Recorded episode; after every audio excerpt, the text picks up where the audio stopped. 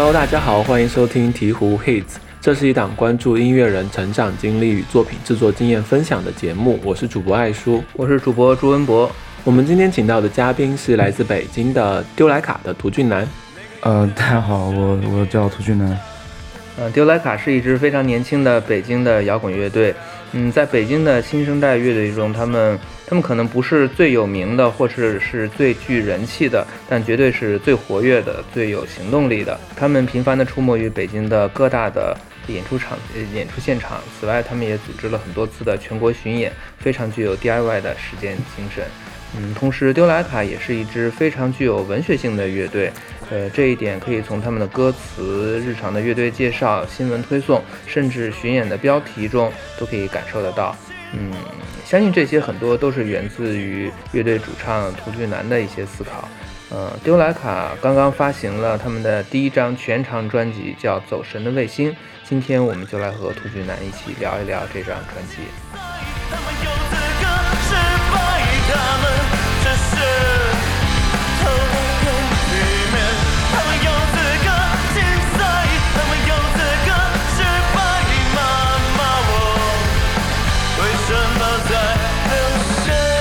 你是北师大毕业的吗？啊，对对，所以你学的专业是什么？我是中文系的。中文系的，对，学文学。哦，你是从什么时候开始对写东西这个事儿有兴趣的？嗯，就真意识到自己对这件事情有兴趣是小学四年级，我记得是班上有一节作文课，然后是那种两节语文语文课连堂那种作文课要写一个作文，然后那节课好像还挺奇怪的，我印象中老师是没有布置标题。说是大家自己写，然后那次我就写了一个很扯的一个，就是一个我自己改的一个《西游记》的那种故事，然后，然后那次老师给了我六颗星，满分是五颗星，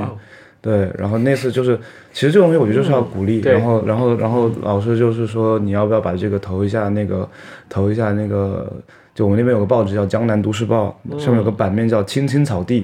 对，然后就是小学生的作文什么就投过去，然后我说好，然后投过去了，然后选选上了，然后给了我二十五块钱的稿费，就那次那次意识到自己还喜欢自己写，对，之前没有什么意识。嗯，对，那你是又是从什么时候开始，就是对这种音乐，就是比如说歌曲传或者是写歌、嗯摇滚乐这些东西感兴趣的？初中快毕业的时候。当时班上来了一个转学的同学，他当时他就比其他的我们同班同学要酷很多，就是那种很沉默寡言，一个人在中午在篮球场上投篮的那种男的。然后他就每天戴着耳机听，然后就莫名其妙我们两个就玩的很好。他就问我听想不想听歌，他很喜欢 hip hop，然后他当时给我听了很多那种呃很老的，就是美国的那些说唱，然后还有包括对还有宋岳庭。之类的，台湾的这种，然后他当时很迷那个 Eminem，那时候也是 Eminem 比较火的时候，然后就给我就是对，然后给我听了很多，那是我第一次对偏独立的的音乐，然后或者说比较亚的类型的音乐开始有兴趣的时候，然后因也是因为他，然后我初三毕业之后考的考的就还可以，然后我妈说就是我的姑姑问我想要什么，我说我想要买一个那个跟那个跟我那个同学一样的一个听歌的那个 Apple Touch。对，知道。他还问我到你想要 i Apple 还是要 OPPO？我说 我说还是 Apple 吧。对，然后就对，然后就拿那个那个时候开始自己去下一些歌。那时候，而且那时候好像用酷狗吧，然后自己去添加那个专辑的名称，然后自己去那时候还能用 Google 嘛，然后自己去 Google 搜那个封面，然后自己添加进去。大概就初三到高一开始，就是密集的开始自己听歌。嗯，对。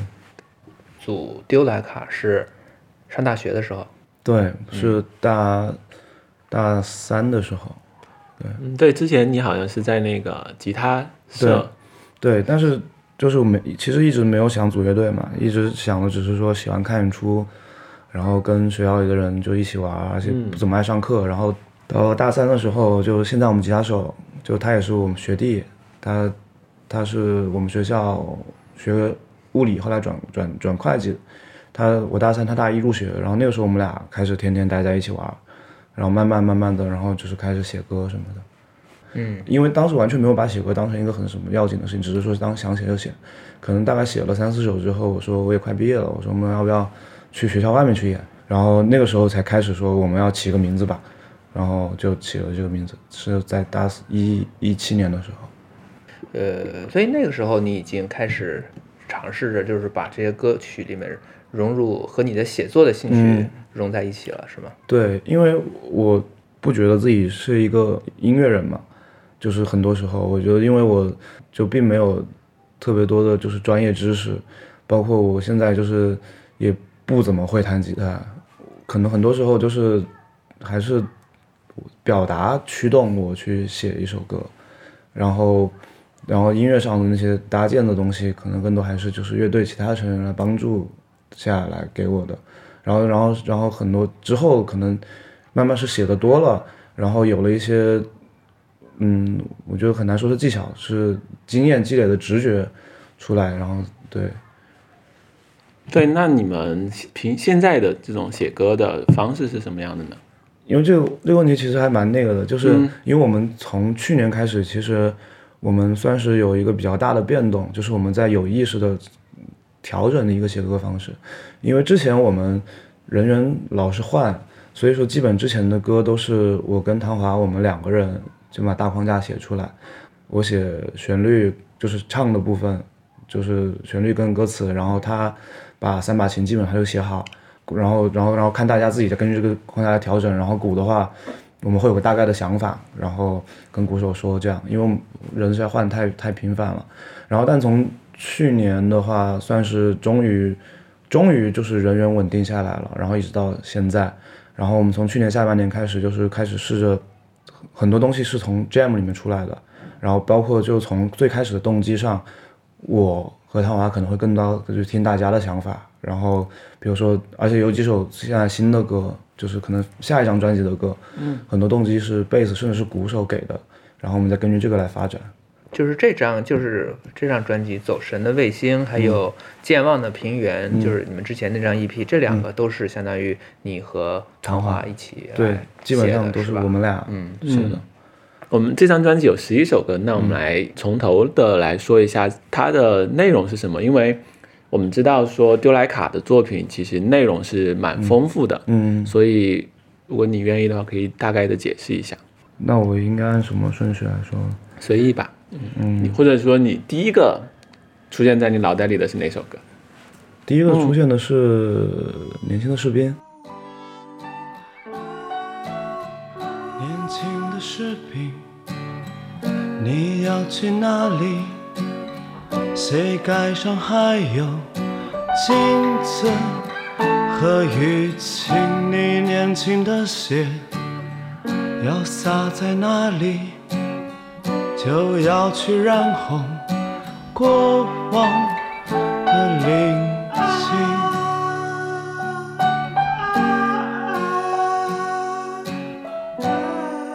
专辑第一首歌嘛，但是它其实是最晚写的。嗯当时是一九年那个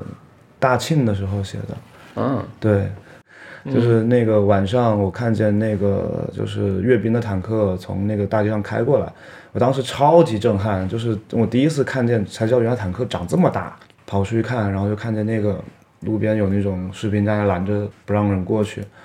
就是而且刚好我当时在看一本书，是讲太平天国的，嗯。然后它，然后它里面特别有意思，它里面就是说那个太平天国，就是洪秀全他们进了南京，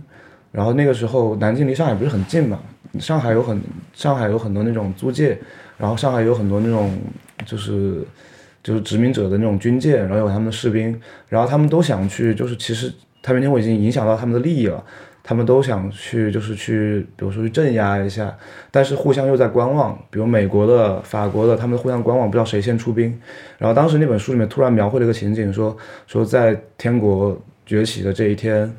说好像是有一艘美国的军舰停泊在黄浦江上，上面黄浦江上这艘军舰上面有一支乐队，然后他们演奏了一首歌叫《年轻的士兵》，嗯，对，这是他那本书里面原话。然后我觉得这个场景，我觉得特别的有意思。而且我就很微妙的觉得跟我当时在那个在看那个钢铁洪流的那个情景有一点点像。嗯，他当时原本这首歌它非常的长，但他现在就是只有只有两分钟的时间，就当现在相当于只保留了当时我写的那个所谓的副歌的部分，当时是我先是写了一个很很长很长的，像是诗一样的一个东西吧，然后是大段的那种叙事的，有点后面我看听到那个丽丽的那个那个圆月影集，然后我还蛮蛮惊讶的，因为当时就是他的那个那个编的那个思路跟我当时想的那个很像，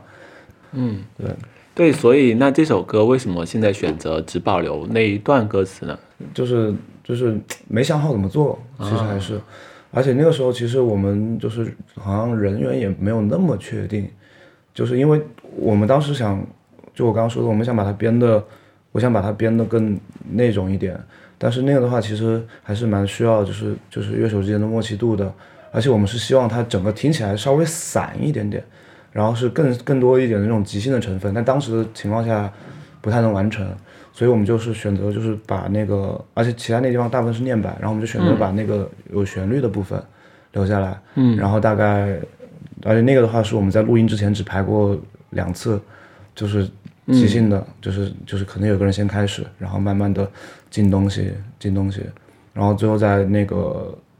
录音棚的话也是就就是录了两遍出来的。嗯，哦对对，而且那首歌其实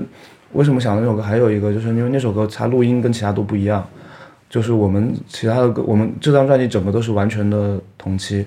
完全同期，然后包括我唱也是同期录的，但是这首歌它是只用了一支话筒，我们在那个在那个百花录音棚的那个大房间中间的一支话筒做了一个 one mic，然后大家试了很久的那个每个人离那个话筒的距离，对，是只用一支话筒录出来的。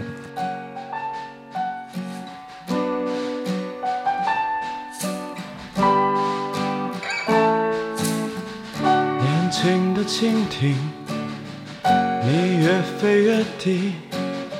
随后是暴雨和复仇的幽灵。年轻的士兵就专辑的名字也有考虑过叫《年轻的士兵》，我感觉这张专辑本身就比较，就是它都是一些老的作品，只是机缘巧合才整理出来，才能拖了这么久才发出来。它比较像我们当时这首歌表达的东西，比较像是我们那一两年里面的那种很踌躇的，然后也比较茫然的状态吧。就是你要去哪里，然后你身上的时间快得令人惋惜，这样。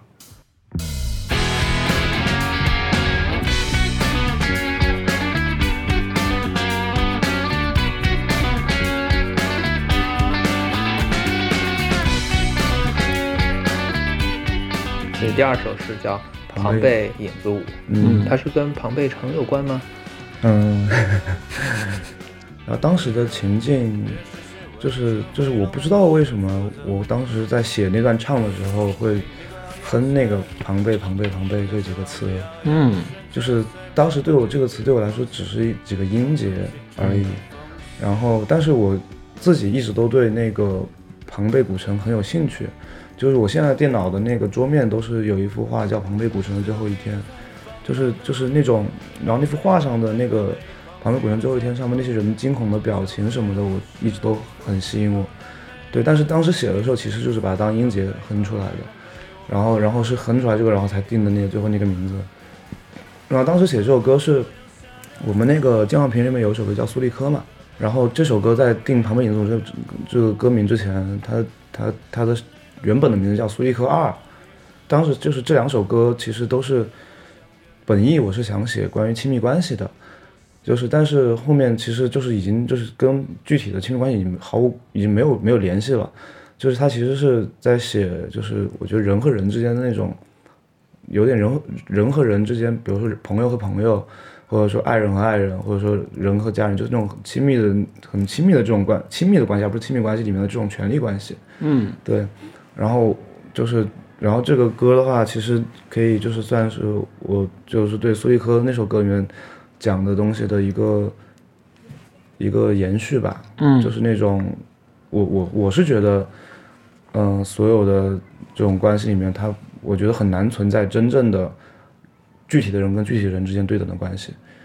就是它很可能就是一直是波动的，然后有时我在上位，有时我在下位，这样的一种一种感觉。然后庞贝就是一首写这样的歌。那那这是亲密关系或者是这些的，它跟庞贝这个意象又有什么联系呢？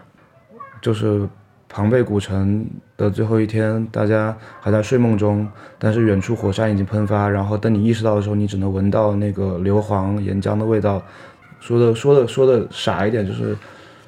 就是你在甜蜜的梦乡里面，但是你可能其实已经到了一个末日来临的那种感觉。嗯，对。然后就包括我们最近其实写了一首新的歌，叫他当时我想的叫苏利克三，他现在叫红蜻蜓。嗯然后就是可能就是再往这个程度上再再更深了一步，就是已经到了那种很人和人的关系那种很虐待的那种地步了。对，永和宫到 Seven Eleven，凌晨三点开始走神。绵绵羊骑士绵羊骑士，对我看到这个名字，我会我会呃一下子想到那个唐吉诃德，不知道我不知道你写这个时候有没有？对，我会想到他骑电瓶车的样子。嗯，是，就是其实其实都有的，其实都有的。就是我我我自己写，首先我自己写一个歌词或者说表达一个东西，我觉得这牵扯到一个大的前提，就是就是我我不喜欢，我其实不嗯，起码在这一章里面，现现在新的东西里面，我会再再试一些别的写法，嗯但这一章里面的状态，包括跟这样片面的状态，我我会比较不喜欢把一个东西写得非常的直给。嗯，就是或者说整首歌都很直给。嗯然后我希望我我我喜欢那种解码的方式来写东西，就是而且我喜我很喜欢就是有冲突感和矛盾的意象把它放在一起。然后对我喜欢这种矛盾里面的那种有一点点空间的感觉。嗯对，所以说就是很难说有单独的。但是这首歌它最我最开始想的就是，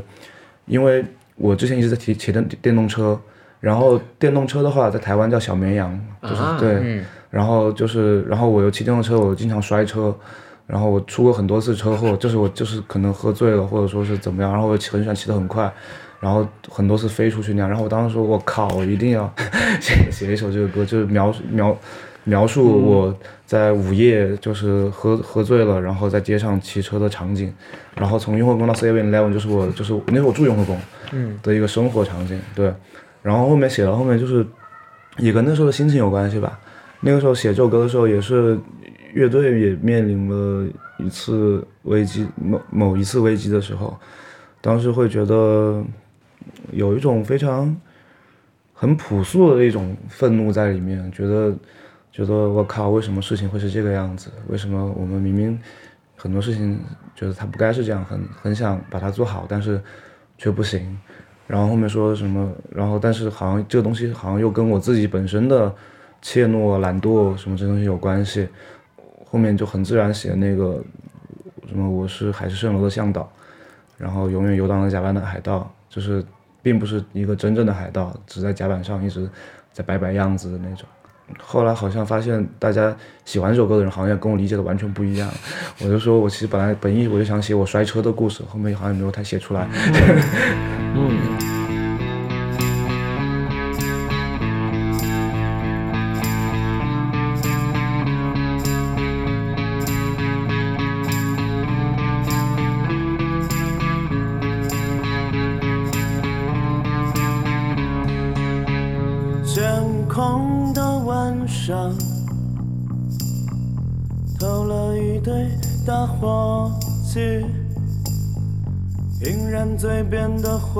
火炬，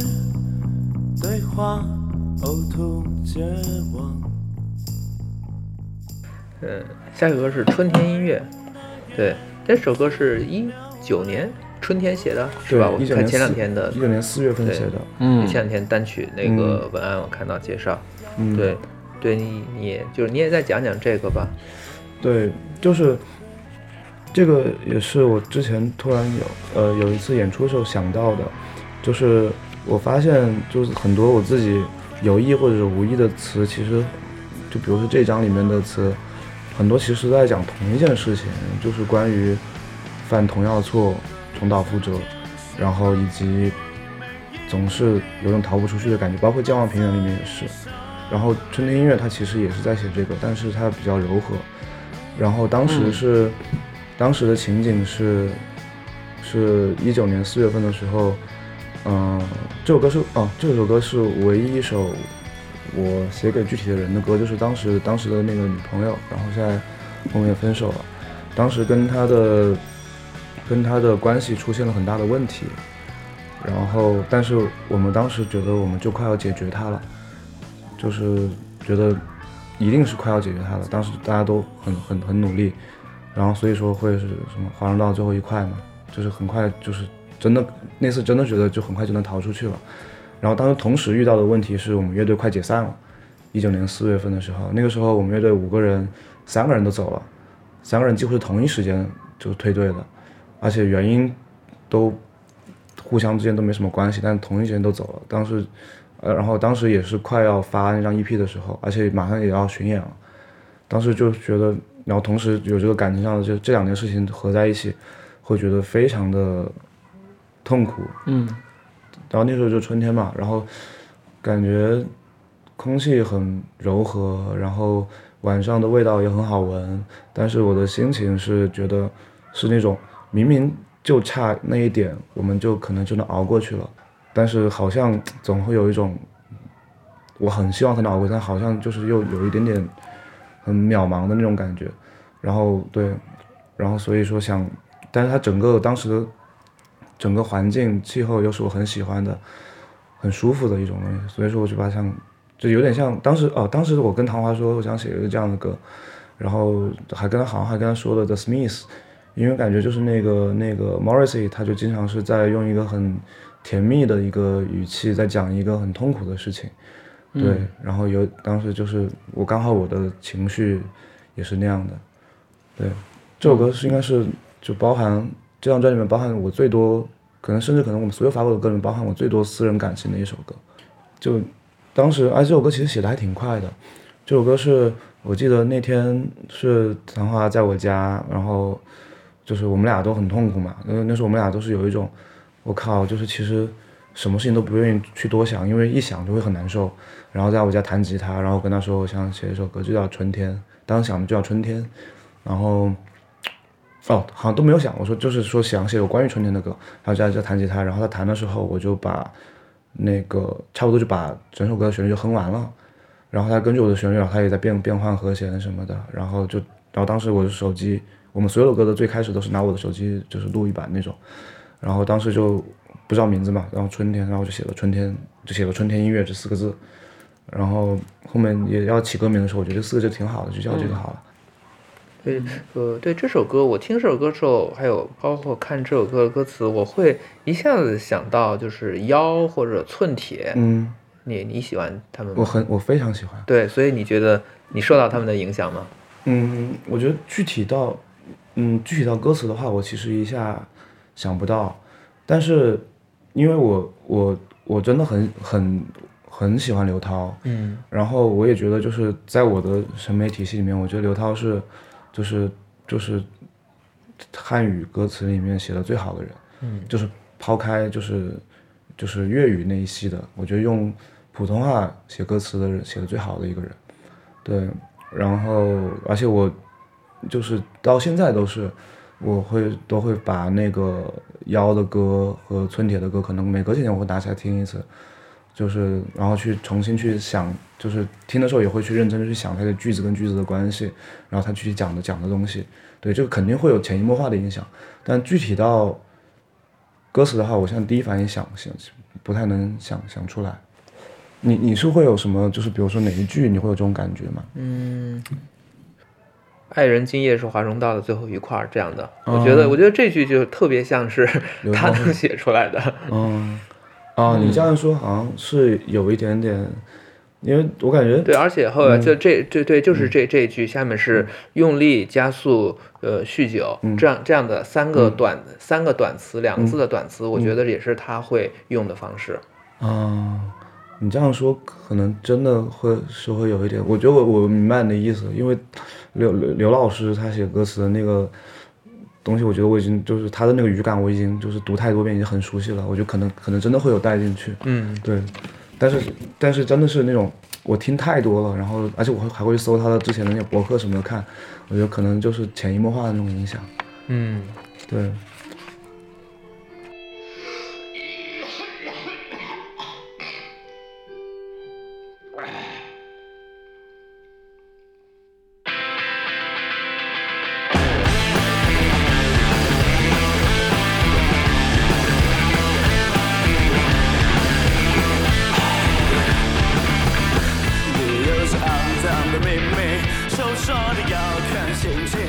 冠冠宇，我看也是，嗯呃，前两天发的单曲，我看他介绍是也是是这个人是最早跟你们一起一起混一块玩，然后你们组的乐队，他是你们写的第一首歌吗？他是就不这个不是我们写的第六个，但是但这首歌是这首歌是这样的，当时是就是我不是说最早我们会玩这个乐队，是我跟唐华认识，我大三的时候，然后但当时我们两个人只是在一起玩而已。然后当时冠宇发挥了很关键一个作用，他是我们在那个时候刚刚开始一起玩的时候，偶然认识的一个从美国回来的朋友，然后在那个时候我跟唐华也没那么熟，然后我们又认识个新朋友的情况下，我们三个人迅速的变得非常的熟悉。我们那时候就天天在排练室里面一起听歌，然后一起喝酒玩什么的，然后就是在那段时间里面，就大家的感情迅速的深入，然后我跟唐华可能才会开始，就是说是因为我们一直一起听歌嘛，我说我们就试着写一点，然后包括到后面我们正式开始玩之后，关于每年放寒暑假回来都会来跟我们，因为我们之前都在上学嘛，我们巡演基本也都是寒暑假，他回来会跟我们一起巡演，然后我们人一直换，但是关羽一直没有换，虽然他从来从未是我们乐队的正式成员，他从未是一个乐手，但是他是一直他是一个一直都在的人，并且在我们就很难的时候，我会跟他打个电话那样，然后他后来也是因为我们，他想就是他想跟我们一直待在一起，一起做点事情，甚至说有机会的话，我们可以一起再玩一点东西，然后他就是跟因此跟家里人就是下了决心，就说我不想就是考公务员，我不想考公务员，我也不想读博士，我就想就是来北京就是待着，跟大家待在一起待着，对，然后就他对我们很重要，然后是当时就是我跟唐华就是有一年是当时冠宇，其实我们当时那个单曲介绍里面其实本来写了，但我觉得太长了，我删掉了，我就没必要写那个细节。就是有一年他他当时是为了我们的那个巡演，就我们那次 EP 的巡演，嗯他那个为了我们的巡演，然后把他找好了一个实习，因为他很纠结，他找了一个条件很优，他是个程序员嘛，条件条件很优的一个实习，他把那个实习想了很久，他就把那个实习给推掉了，然后说，然后就买了票回国，然后跟我们来巡演。那个时候我们就是就是我操，就是给我们给关羽写首歌吧，然后但是他当时当时那首歌完全不是这样，他可能现在他只有有一段吉他跟那首歌是一样的，然后当时歌词也完全不是这样，当时歌词特别肉麻，就是描述了一些关于友情的瞬间，然后我唱的也非常的羞耻，每次我都是咕噜噜噜那样带过去了，而且那样还这样瞎演演了演了可能大半年的时间，后来觉得实在是不可以，因为后面我们就开始那个现场会放歌词了嘛，但这首歌词我觉得我真的没办法把它放在屏幕上，真的做不到，然后我说操不行，我得重写，然后我就想了想了想了巨久，写了好几版，但是怎么想都觉得冠宇他就在台下。太肉麻了。然后他在台上看到我，在写一首给他，我当时就我操不行不行，然后我就我就把它全部重写，我就写成就是说我说关羽啊这个歌，我还跟他讲，我说这个歌跟你已经没关系了，你知道吗？就是但是友情就是这样的嘛，就是就是你想我给你打电话的时候也是在跟你讲我的事情，那么这首歌以你为名名名名字这首歌，那我也讲讲我的事情好了。对，所以这首歌就从很微妙的从我写他变成了我写自己，嗯，然后用他的名字，有点像之前几年我们他在大洋彼岸我们打电话的那种感觉，对，嗯，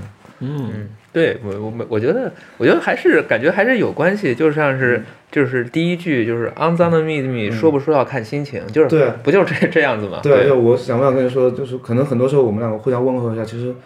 两个人心情都有点不好，但是其实打电话就就有很多时候不太想说那种很不开心的事情，然后那样。最后一直在放荡的舞。嗯，因为节目时长的缘故，我们本期的鹈鹕 hits 暂且就到这里。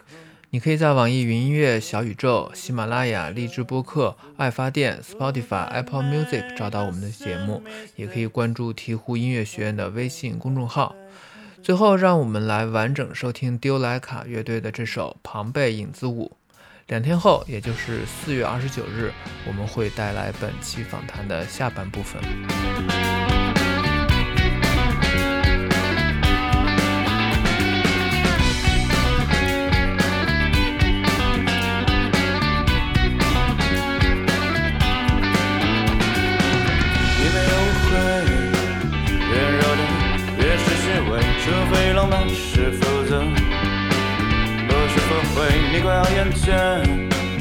在奢望最耀眼的瞬间，随便把结局和奉献，只要有青春的风险。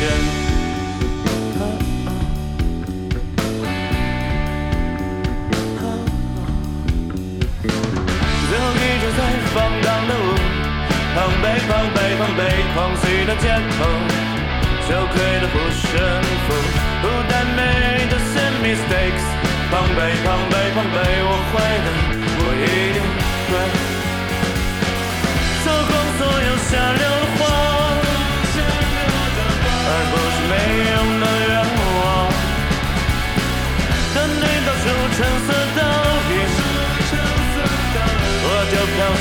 的木心，你是我终身的木心。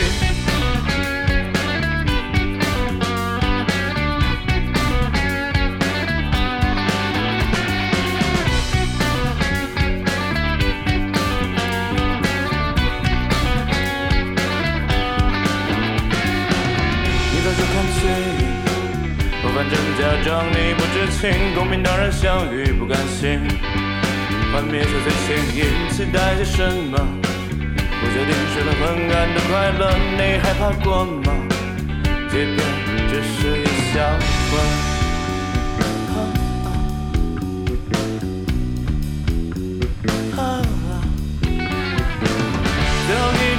放荡的舞，狂悲狂悲狂悲，狂喜的借口，羞愧的护身符，